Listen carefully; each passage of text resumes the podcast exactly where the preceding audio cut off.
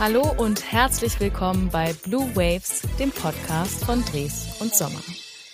Wir sprechen heute mal nicht über eine bestimmte Art von Gebäuden, sondern darüber, wie es ist, als deutsches Kind in Brasilien aufzuwachsen, warum man statt Pilot Bauingenieur wird und was Medikamente mit Dres und Sommer zu tun haben. Und die Antworten auf all diese Fragen hat mein heutiger Gast Christian Königs. Hi Christian, herzlich willkommen bei Blue Waves und schön, dass du dir heute Zeit genommen hast. Hallo Marie, freut mich. Danke. Christian, du bist ja im Vergleich zu mir schon etwas länger bei Dres und Sommer, nämlich seit 1997. Da war ich gerade, ich glaube, lass mich rechnen, neun und bist inzwischen Associated Partner. Erzähl doch mal unseren ZuhörerInnen, wie war dein Weg dahin und wie bist du überhaupt zu Dreso gekommen? Weil, wenn ich richtig recherchiert habe, dann bist du eigentlich in Brasilien aufgewachsen. Ja, das stimmt. Das ist vollkommen richtig recherchiert. Ja, mein Vater ist damals äh, nach Brasilien gegangen zum Arbeiten. Ich bin gerade noch so in Deutschland geboren und mit einem Jahr nach Brasilien rüber. Und dann habe ich dann auch die ersten acht, neun Jahre meines Lebens in Brasilien gelebt. Es war eine tolle Zeit, eine tolle Erfahrung. Zuerst vier Jahre an der Küste, schön mit Strand jeden Tag.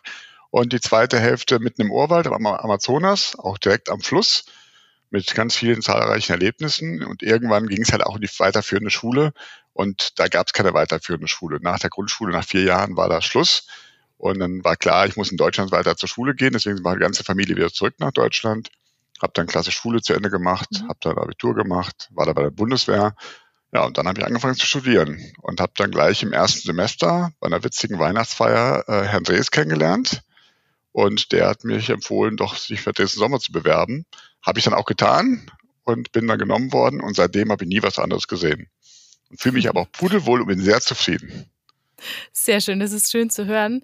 Jetzt hast du ja, oder ich habe im Teaser ja so ein bisschen gesagt, dass du eigentlich Pilot werden wolltest. Jetzt ist der Weg vom Piloten zum Bauingenieur natürlich äh, gefühlt ein weiter. Weshalb ist es denn nicht Pilot geworden? Ja, das ist eine gemeine Frage von dir, aber die beantworte ich trotzdem ganz gerne.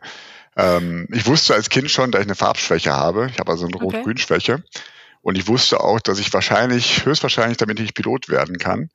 Habe trotzdem gesagt, ich muss diesen Pilotentest machen. Den habe ich auch gemacht. War ich in Hamburg, zwei, drei Stunden Test gemacht. Und leider Gottes ist der Farbtest der letzte, der gemacht wird. Mhm. Alle anderen hatte ich bestanden. Und dann hieß es, ja, tut mir leid, aber Pilot geht nicht mit den Augen können sie Landebahnen nicht sehen und Lichter nicht sehen, dürfen sie kein Pilot werden. Dann bin ich tränenreich nach Hause gefahren. Ja, und dann musste, ging es halt darum, was mache ich jetzt? Und dann, mir war klar, ich wollte studieren. Mhm. Und da ich als Kind immer sehr, sehr gerne viel Lego gebaut habe, habe ich gesagt, komm, du bist halt Bauingenieur, ohne genau zu wissen, was, damit, was man damit macht. und habe dann das Bauingenieurstudium angefangen. Und 80, 90 Prozent der Leute im Studium wussten sofort, ich will Tragwerksplaner werden. Und ich wusste relativ schnell, das will ich nicht werden, ohne zu wissen, okay. was ich werden will. Und dann war das wie eine tolle Fügung, da ich den Herrn Drees kennengelernt habe. Und das Projektmanagement ist genau das, was ich tun möchte. Sehr gut, aber das ist doch auch eine, eine sehr gute Entscheidung. Ich sage immer, ganz viele wissen, was sie wollen, aber manchmal hilft es fast mehr zu wissen, was man nicht will, um auch das zu finden, was man dann am Ende wirklich gerne macht und dafür brennt. Von daher, das scheint funktioniert zu haben bei dir. Du hast ja jetzt auf deinem Weg, wie gesagt, von 1997 schon ganz unterschiedliche Stationen bei Dres und Sommer durchlaufen. Was machst du denn aktuell? Also wo bist du jetzt quasi bei Dres und Sommer angekommen? Also ehrlich gesagt bin ich vom ersten Tag an bei und Sommer angekommen. Das ist ein gutes Gefühl. Ähm, momentan beschäftige ich mich hauptsächlich, und das schon seit 10, 12 Jahren, mit äh, Kunden aus dem produzierenden Gewerbe. Also wirklich Firmen, die etwas herstellen, die etwas produzieren, die eine Fabrikanlage herstellen oder Fabrikanlage haben und dort ein Produkt herstellen. Und das hat sich auch so im Prinzip schon angebahnt. Als ich in Stuttgart noch gearbeitet habe, ich habe also diesen Sommer in Stuttgart angefangen, da hatten wir ein tolles Projekt, äh, das Mercedes-Benz-Museum. Mhm. Und dort hatte ich dann zum ersten Mal auch Kontakt mit so produzierenden Gewerbe, also Mercedes als Automobilhersteller. Und es war einfach spannend zu sehen, wie die uns Vorwürfe gemacht haben im Projektteam. Ganz klassisches Projektauseinandersetzung, die man mit dem Kunden hat, wenn irgendwas nicht perfekt war auf der Baustelle. Und dann haben wir gesagt, ja gut, ist halt das erste Mal, dass wir das machen. Und dann in ganz entspannter Diskussion kam auch immer wieder heraus, dass eben wir im Bauwesen, das gilt für uns alle, die im Bauwesen tätig sind, alles zum ersten Mal machen. Das heißt, wenn ich ein Gebäude baue, habe ich nur eine einzige Chance, das Gebäude zu bauen. Mhm. Natürlich wissen wir, wie die Details machen, wiederholen sich vieles, aber das Gebäude ist immer ein Unikat. Und wenn Mercedes das allererste Auto rausbringen müsste, ohne vorher zu testen, ohne vorher irgendwas zu machen, sähe es bestimmt auch nicht so aus, wie es heute aussieht. Mhm. Und das fand ich irgendwie spannend, dieses, diese Produktpalette oder diese Herangehensweise, forschen, äh, entwickeln und dann am Ende auch ein Massenprodukt herzustellen, dass mir das irgendwie so ein bisschen geflasht hat und ich gedacht habe, in dem Bereich hätte ich einfach Lust, da mehr zu machen. Ja, und so kam ich eben wieder zurück in meine alte Heimat hier ins Rheinland, wo ich jetzt in Köln beschäftigt bin, seit 2010 eben schon und bin für den ganzen Bereich Produktion, Logistik, äh, die ganzen produzierenden Gewerbe tätig und äh, verantwortlich. Mhm. Das heißt, du hast jetzt da auch deine neue Leidenschaft fast so ein bisschen gefunden, weil der Weg von Großprojekten, du hast es gerade schon angesprochen, äh, Mercedes-Benz-Museum war eins, ähm, dann auch Stuttgart 21. Kannst du sagen, wo für dich so die, die Unterschiede liegen, außerhalb von dem, dass du am Ende jetzt wirklich dich um ein Produkt, sage ich mal, so kümmerst, wie du gerade angedeutet hast? In den Projekten meinst du? Unterschiede mhm. der Projekte? Ähm, ja, also ein ganz banaler Grund ist, der klingt ein bisschen flapsig, äh, ist aber Tatsache, in den produzierenden Gewerbe geht es um das, was in der Fabrik passiert. Da ist mhm. die Fassade, das Dach, die Farbe nicht so wichtig, sondern mhm. es geht darum, dass die Maschine innen drin genau das rausbringt, was man auch wirklich braucht. Und das ist schon entscheidend, das ist der Hauptunterschied. Der zweite große Unterschied ist schon auch, ähm, ich habe mit fast allen Kunden zu tun, die natürlich für sich selber bauen und selber Projekte haben. Das heißt, sie sind sehr, sehr, sehr daran interessiert, tatsächlich auch intensiv sich darum zu kümmern, dass das ein tolles Projekt wird. Ähm, viele andere Kunden, ich habe auch mal eine, eine, Bank gebaut und auch mal ähm, für einen Investor gearbeitet, das ist nicht so wirklich deren Geld, das ist ein anderes äh, Mindset. Und bei denen Klienten, Kunden, mit denen ich jetzt zu tun habe, merkt man einfach, jeder Euro, jede Fertigstellung on time ist ein riesen Mehrwert für, den, für das Unternehmen und dann brennen die doch etwas anders dafür, weil am Ende wirklich ein Produkt rauskommen muss, was höchste Qualität hat und am Markt eben präsent sein muss. Und da merkt man einfach, dass ein anderes Feuer dahinter. Und das macht schon Spaß. Mit auf der anderen Seite natürlich dem entsprechenden Druck und der entsprechende Maßgabe, auch da die perfekte Qualität sicherzustellen und entsprechend eben auch die produzierenden Gewerbe so zu managen, dass das auch wirklich klappt. Mhm. Und jetzt sind es ja nicht nur irgendwelche Produktionsfirmen, die du da betreust, sondern vor allen Dingen die Life Science Branche. Kannst du mal so ein bisschen für unsere ZuhörerInnen, die jetzt doch ja nicht aus dem Bereich kommen, erläutern, was es genau bedeutet? Also was für Produktionsfirmen sind es? Also insbesondere sind das äh, Firmen, die im Life Science Bereich Pharmazeutika herstellen, also Medikamente, Tabletten, auch der ganze Bereich, ähm, äh, habe ich auch erst im Zuge eines Projektes gelernt, das Wort Drogen ist eigentlich mhm. negativ besetzt. Ähm, mhm. Im Endeffekt sind Drogen technisch gesehen getrocknete Kräuter ja, in allen Formen. Und wir haben auch ein Unternehmen betreut, das wirklich aus getrockneten Kräutern Medikamente herstellt. Mhm. In Fachjargon ist das halt eine Drogenherstellung, aber mhm. eben äh, nicht die Drogen, die man sonst so allgemein äh, nennt. Und das sind so Kunden, also wirklich Medikamente, angefangen von ganz normalen Tee, Kräuter, Kräutertees, das gehört eben auch dazu, bis hin zu sehr, sehr komplexen Medikamenten mit richtig Zulassungshürden von der Europäischen Union, von der FDA aus den USA, da wirklich diese Medikamente hergestellt werden und auch Medizintechnik. Also wenn man mal in, ähm, zum Arzt geht und die Spritzen sieht oder die Kanülen sieht oder Pflaster, auch für solche produzierenden Firmen haben wir gearbeitet und entsprechend die Fabriken mitgemanagt und mitbetreut.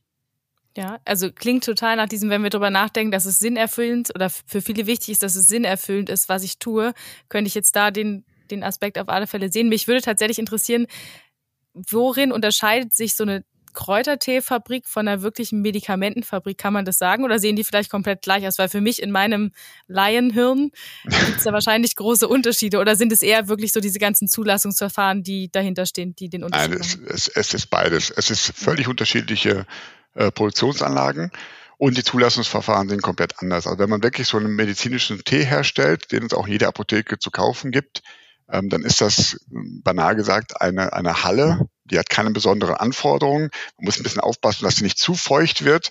Mhm. Aber da gibt es ein paar Mischer, ein paar Säcke, die man zusammenmischen kann. Und da gibt es vielleicht auch mal Rührer. Und vielleicht gibt es dann auch äh, bestimmter Trockner, den man dafür braucht, ja, äh, Gefriertrockner, der entsprechend auch diese Kräuter trocknen kann. Aber das war es dann auch schon. Es gibt wenig Randbedingungen von den Genehmigungsbehörden. Das Regierungspräsidium muss die Anlage trotzdem freigeben, aber es sind darüber hinaus wenige Anforderungen. Ganz anders sieht das aus, wenn man eine klassische Medikament, also eine Tablette herstellt, die wirklich auch ein, ähm, ein Wirkstoff drin hat, dann ist es wirklich sehr komplex. Da geht es um Reinheitsklassen, da muss man Reinräume erstellen. In den Laboren davor gibt es auch Reinräume, die extrem empfindlich sind, indem es festzulegen ist, wie viel Luftzirkulation darf dort drin sein, wie viel Luftpartikel dürfen dort drin sein.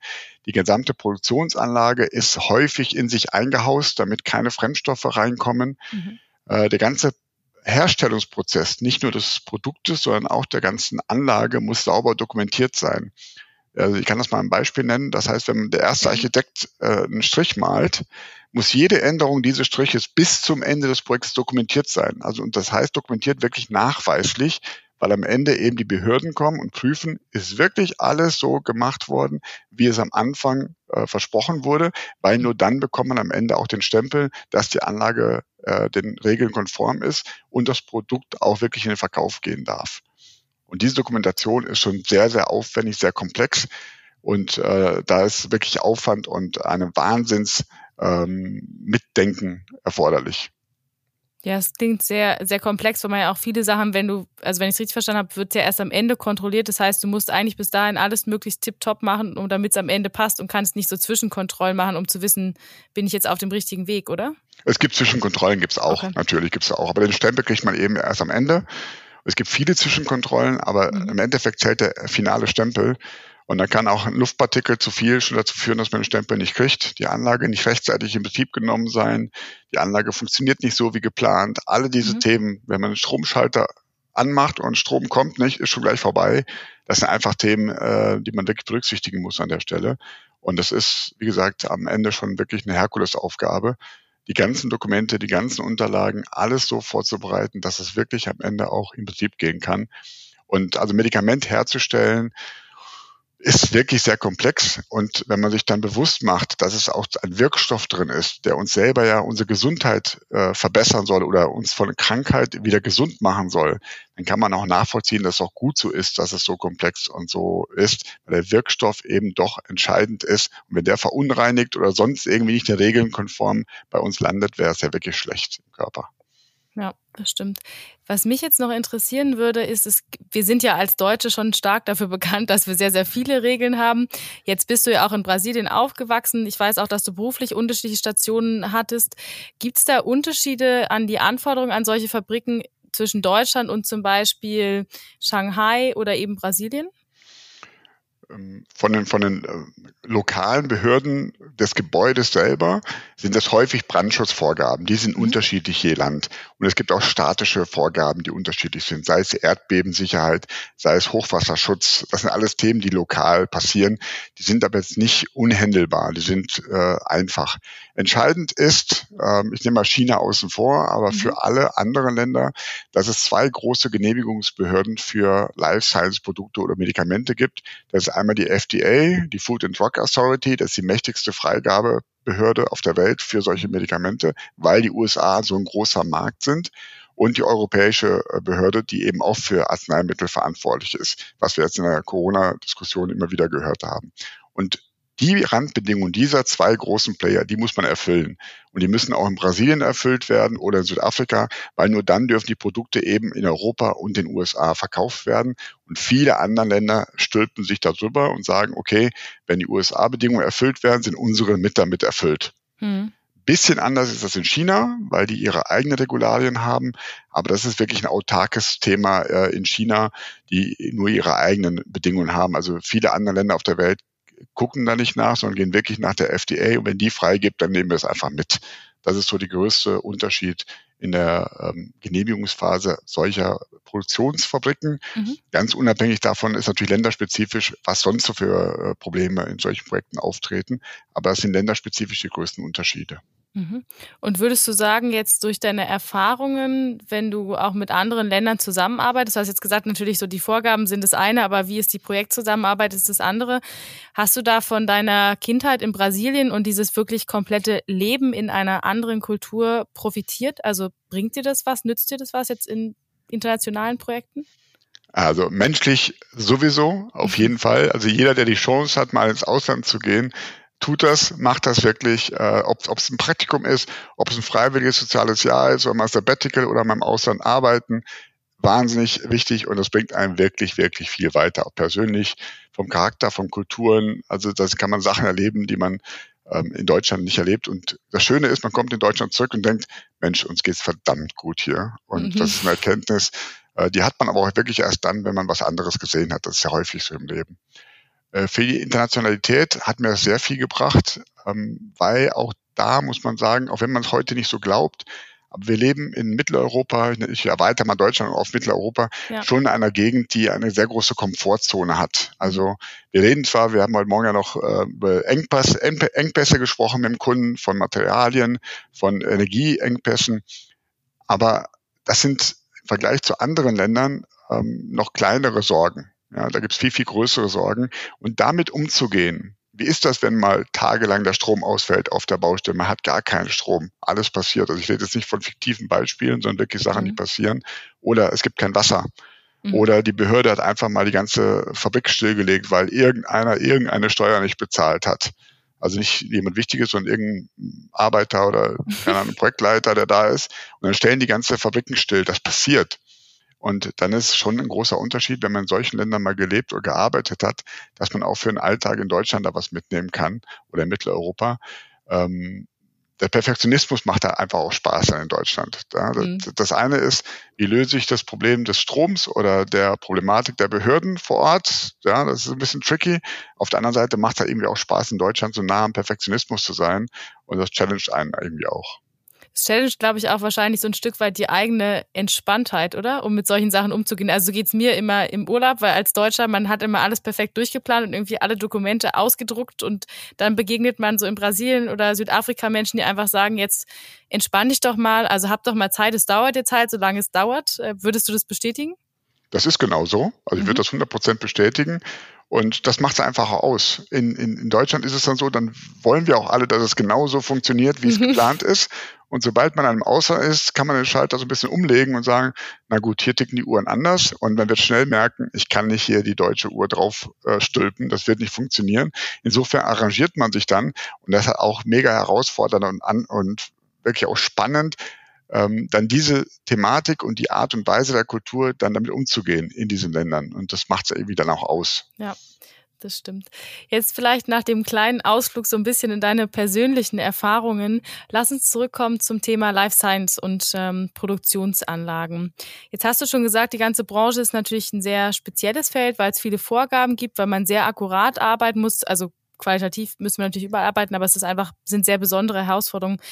Was sind denn die Themen, die gerade die Life Science Branche in der Produktion umtreiben? Was würdest du sagen? Das Schönste vorab, der Bedarf ist immens weltweit. Also mhm. es ist nicht so, dass man die Produkte, die dort hergestellt werden, gefühlt morgen nicht mehr braucht, sondern der Bedarf steigt. Wir werden alle älter auf der Welt, was schön ist. Es gibt leider Gottes immer mehr Krankheiten und Pandemien und Sorgen mhm. auf der Welt. Dafür brauchen wir eben viele Medikamente in allen Formen, in allen Arten. Und die Forschung ist so weit vorangetrieben, dass auch immer wieder neue Medikamente gefunden werden. Das heißt, da ist eine Riesenbranche, die wirklich Bedarf hat, mit ihren Notwendigkeiten auch bestätigt, befriedigt zu werden. Da müssen wir ganz, nicht wir, aber da muss die Welt dafür mitsorgen, dass in dem Bereich auch wirklich alles ankommt, weil die quasi auch für die Gesundheit der Menschen mitverantwortlich ist. Da ist also Riesenbedarf, das ist die gute Nachricht. Die Herausforderung, die gerade besteht, ist klassisch, was wir heute in Mitteleuropa auch merken. Das eine ist Energiethematik, also das Thema Erdgas ist ein Riesenthema in Mitteleuropa, wissen wir alle, insbesondere in den produzierenden Gewerben. Es geht also nicht darum, eine Wohnung zu heizen oder eine Produktionshalle zu heizen, sondern ich brauche Erdgas für den Produktionsprozess, mhm. für die äh, Wirkstoffe, für die äh, Medien, die man dort hat. Ob es verschiedene, es gibt, habe ich vorher auch nicht gewusst, äh, Marie, aber es gibt ganz verschiedene Wässer. Früher mhm. dachte, es gibt nur Leitungswasser, aber es gibt ja. so viele verschiedene Wassersorten in der pharmazeutischen Fabrik und äh, die müssen teilweise bearbeitet werden mit Erdgas. Ich muss Dampf erzeugen. Ich brauche für mhm. Dampferzeugung ganz viel Erdgas. Das sind Medien, so nennt man das in dieser äh, Branche, die müssen Erdgas zur Produktionsherstellung äh, sind notwendig. Mhm. Geht also nicht um Heizen, sondern wirklich um die Herstellung dieser Medien. Und wenn das nicht mehr funktioniert, steht die ganze Produktion. Das ist die Hauptherausforderung, die wir momentan mhm. haben. Zusätzlich kommt, dass alles das, was, sagen wir so, technisch äh, Halbleitertechnik ist, selbst WLAN-Router, also professionelle WLAN-Router, diese ganzen Techniken sind riesen äh, Lieferengpässe und die fehlen auch in den Projekten, in der Durchführung dieser Projekte.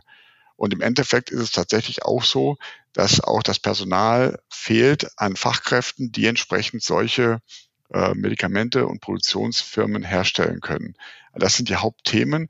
Insbesondere daraus resultierend ist eben, dass man versucht, diese äh, zu lösen. Also es ist nicht so, dass sie sagen, na gut, dann geht's halt nicht, dann lasse ich es einfach stehen und fange drei Jahre an, sondern es müssen Alternativen dafür gesucht werden. Und das ist das, was den Markt hauptsächlich äh, antreibt und gerade bewegt, also die Herausforderungen des ganzen Life Science Marktes. Mhm. Und jetzt hast du gesagt, es müssen Lösungen bzw. Alternativen gefunden werden. Habt ihr da schon welche, über die ihr gerade ganz konkret nachdenkt? Kannst du da so ein bisschen aus dem Nähkästchen plaudern? Ja, mache ich gerne. Also Ideen haben wir viele. Ähm, mhm. Ähm, Gott sei Dank haben wir alle nicht vorher nicht gewusst, dass das so kommt, wie es jetzt gekommen ist. Das heißt, wir wissen nicht, ob unsere Ideen auch wirklich 100 Prozent alle so umsetzbar sind. Aber gerade das Thema Energie. Es gibt viele, viele Möglichkeiten, Energie alternativ zu erzeugen. Sei es über regenerative Energien. Strom zum Beispiel wird in Deutschland auch teilweise aus Erdgas hergestellt. Da mhm. müssen wir uns überlegen, wie wir sonst äh, Strom herstellen können. Und dementsprechend ist es schon so, dass wir darüber nachdenken, wie kann ich einen Energiemix herstellen für große Werke, für große Chemieparks, für große pharmazeutische Fabriken, dass sie trotzdem entsprechend die Medien, die man dafür braucht, vielleicht mit alternativen Energien anstatt Erdgas herstellen kann.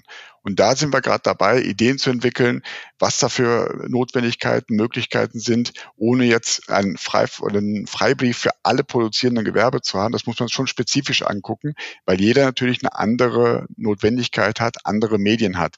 Aber wir haben da total schlaue Leute bei uns im Laden und wir können wirklich die Kompetenz zusammenschnüren und genau diese Lösung für diese möglichen Änderungen im Energiemix gesamtheitlich zu erzeugen. Und das ist, glaube ich, so der Hauptthema, an dem wir alle gemeinsam arbeiten arbeiten und an denen die Kunden auch arbeiten und auch arbeiten müssen, um entsprechend eben das Produkt auch sicherzustellen. Mhm.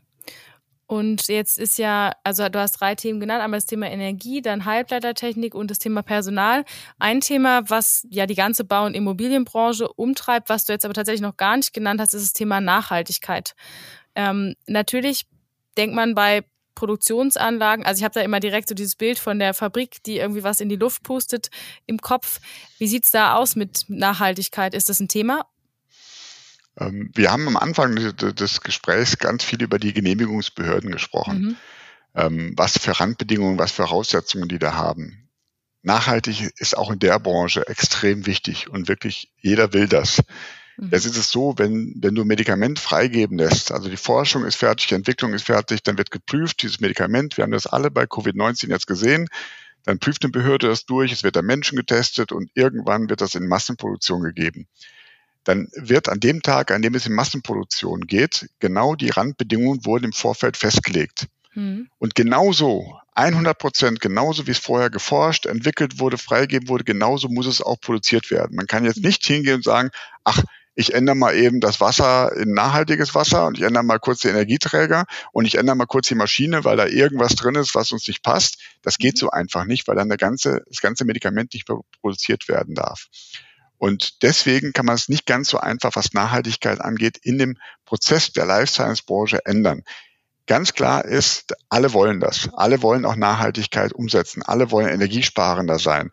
Alle wollen, dass ein, ein Gesamtprodukt irgendwann mal auch Cradle to Cradle erfüllt.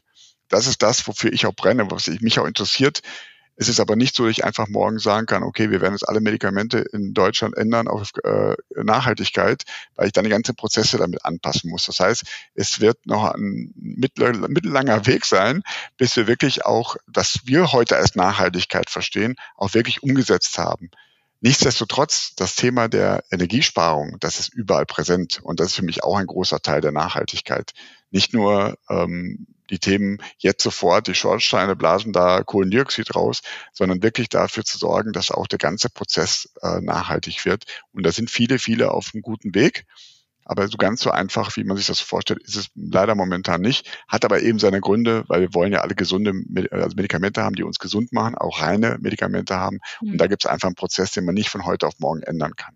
Mhm. Ja, ich denke auch gerade drüber nach, wenn ich am Ende so ein äh, ja, Blister heißen die ja in der Hand habe, wo dann auch die Tabletten drin sind, die sind ja auch alle wirklich aus Plastik. Ähm, Gibt es da irgendwie schon eine Alternative, an der man gerade forscht, um vielleicht so zumindest schon mal parallel was vorzubereiten, damit es dann irgendwann in diese Genehmigungsprozesse eingekippt werden kann? Ähm, und die sind dann nicht nur aus Plastik, sondern auch mit Alu dann äh, bezogen Stimmt, und geschlossen. Seite, genau, genau. Und das ist eben genau das Thema. Das ist die beste Methode, um eben das Medikament sicher und rein von der Fabrikation eben in den Menschen zu bekommen. So ist es einfach. Mhm. Und ja, es gibt dort Forschungen, es gibt dort auch Wege, dass man dahin gehen will, dass man genau auch diese Verpackung ähm, nachhaltiger macht, als sie bisher ist, mit entsprechend eben den Möglichkeiten, trotzdem die Bedingungen zu erfüllen. Das ist ja der, der, der Hauptpunkt. Und ich kann, wir haben uns am Anfang darüber gesprochen, über die äh, möglichen Teesorten, Kräutermischungen, die man kaufen kann. Ich kann mich erinnern, vor 10, 15, 20 Jahren gab es diese Teebeutel auch noch in diesen klassischen Alu verpackten äh, Tütchen. Da war von innen drin war da Alu drin. Inzwischen sind das reine Teepapier ähm, Verpackungen. Das geht also bei solchen Sachen relativ einfach. In den Medikamenten ist das noch ein Weg dahin, aber ja, man forscht an dieser Stelle. Man forscht auch dafür, die Produkte eben auch wiederverwenden zu können und alle Produkte wiederverwenden zu können. Und das ist aber ein Schritt, der momentan anläuft, was ich auf jeden Fall auch pushen will, weil ich mhm. einfach sehe, das ist auch für die Zukunft von uns allen äh, nachhaltig, wertvoll, wichtig und es ist auch einfach ein, ein tolles Gefühl, an so einer Entwicklung mit teilzunehmen und dort damit gewirkt zu haben. Ja, jetzt sprichst du schon sehr motiviert davon, ähm, dass du oder sagst, dass du das Thema pushen willst, dass es dir selber sehr wichtig ist. Wenn du jetzt mal eine Vision beschreiben könntest für dieses ganze Thema, mit dem du dich da beschäftigst, wie würde die aussehen? Was wäre dein Optimalbild, wenn du eins malen könntest? Oh, das male ich gerne. Also ich muss also, wie gesagt, ich bin ja ein bisschen älter als du, aber ich muss trotzdem noch ungefähr 15 Jahre arbeiten, ein bisschen mehr vielleicht. Ähm, ich würde mir wirklich wünschen, ähm, dass am Ende meines Berufslebens irgendwann mal ein Produkt rauskommt, was von Anfang bis Ende nachhaltig produziert und auch die ganze Verpackung nachhaltig ist. Das heißt, im Idealfall wäre es so, dass die gesamte Produktionsanlage äh, mindestens CO2-neutral ist, ähm, die Materialien, die man dafür genutzt hat, nachhaltige, wiederverwendbare Materialien sind und im besten Fall auch das ganze Produkt. Das heißt, die Herstellung des Produktes, die Wirkstoffe, die Inhaltsstoffe des Produktes, die Verpackung von Anfang bis Ende, dass da wirklich das ganze Prozess, der ganze Prozess so nachhaltig ist, dass ich weiß, wenn ich das jetzt nutze, diesen Wirkstoff, dieses Medikament, dass am Ende ich in Müll schmeiße, vielleicht sogar einen separaten Mülleimer, der das alles sammelt und das kommt dann irgendwie wohin zurück, dass es wiederverwertet wird und ich weiß, weil die Produktionsanlage irgendwann mal abgebaut wird, weil die nicht mehr notwendig ist oder eine neue hinkommt, benutzt man die gleichen Steine, den gleichen Beton, den gleichen Teppichboden oder welchen Boden auch immer wieder für die neue Fabrik. Und dass es keine Müllhalde mehr gibt, sondern quasi eine Lagerhalle, wo ich alles eins zu eins lagere, dann baue ich eine neue Fabrik. Und das wäre so mein Traum. Das wäre so meine Vision. Das fände ich toll, wenn wir das irgendwie schaffen würden und ich noch dabei sein darf. Das äh, motiviert mich. Das äh, klingt auf alle Fälle so und ich hoffe, dass du noch dabei sein darfst. Ähm, also mal schauen, wir müssten uns in 15 Jahren auf alle Fälle nochmal treffen, um dann ja. wissen mal so einen Zwischenstand, aber auch nach quasi in der Rente gibt es ja vielleicht noch eine Option. Also ich denke, in deiner Lebenszeit schaffen wir das auf alle Fälle. Ähm, lass uns auch hier nochmal kurz so den Switch ins Internationale machen, weil du, wie gesagt, ja da sehr viel unterwegs warst. Glaubst du, dass es in den Ländern noch mehr Zeit braucht, bis wir auf diesem Standard angekommen sind? Also wir haben gesagt, die, die Anforderungen da sind ein Stück weit, also teilweise gleich, teilweise auch ein bisschen anders. Die Leute sind anders. Wie lange brauchen wir zum Beispiel in Brasilien, um diesem Cradle to Cradle, diesem Nachhaltigkeitsanspruch bei Medikamenten gerecht zu werden? Ich habe schon für eine deutsche Firma äh, in Brasilien ein Projekt betreut, also für eine deutsche Life Science Firma. Ich habe die Hoffnung, dass dieses Konsumdenken, was wir momentan in Mitteleuropa letzten 10, 20 Jahre haben, dass wir diese Phase überspringen können in solchen Ländern. Das heißt, Brasilien ist ähm, immer noch ein Schwellenland hm. und vielleicht überspringt äh, Brasilien als Schwellenland dieses Industrieland, dieses Konsum, Massenkonsumland äh, Phase mhm. gleich in einer Nachhaltigkeitswelt. Also ich glaube, da sind wirklich Potenziale da, es ist natürlich schon komplex. Man muss die Menschen dort mitnehmen, man muss ihnen das erläutern. Ähm, ich glaube schon, dass das die Möglichkeit sein könnte, dass sie 20 Jahre Massenkonsum überspringen und dann gleich in Nachhaltigkeit gehen. Da habe ich große Hoffnung, dass das die Möglichkeit sein könnte und dass es auch Wege dazu gibt, das zu schaffen. Ähm, das geht aber nur, wenn wir alle gemeinsam daran an, an dem Strang ziehen, weil zu sagen, ihr, ihr da unten, ihr müsst das so und so jetzt machen, nachdem wir eben Massenkonsum hatten, ist natürlich auch schwierig. Aber ich glaube, dass das echt funktionieren kann, dass wir eine nachhaltige Produktionsfabrik in solchen Ländern schneller umsetzen können als ähm, die Zeit dazwischen. Da bin ich wirklich optimistisch und ich glaube auch, dass es klappen kann. Also in meinem Bild entsteht jetzt auf alle Fälle im Kopf, wie du in der Rente als Nachhaltigkeitsbotschafter für Produktionsanlagen und Medikamente nach Brasilien zurückgehst. Oh, das merke ich mir. Das klingt gut. Das merke ich mir.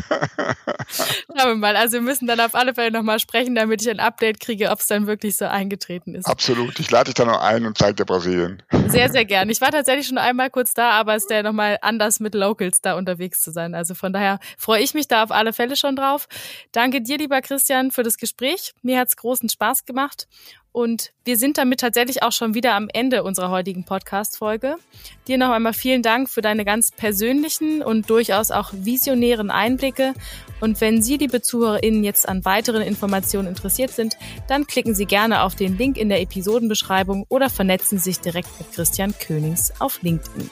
Ich bedanke mich fürs Zuhören und sage bis zur nächsten Folge Blue Waves, dem Podcast von Dres und Sommer.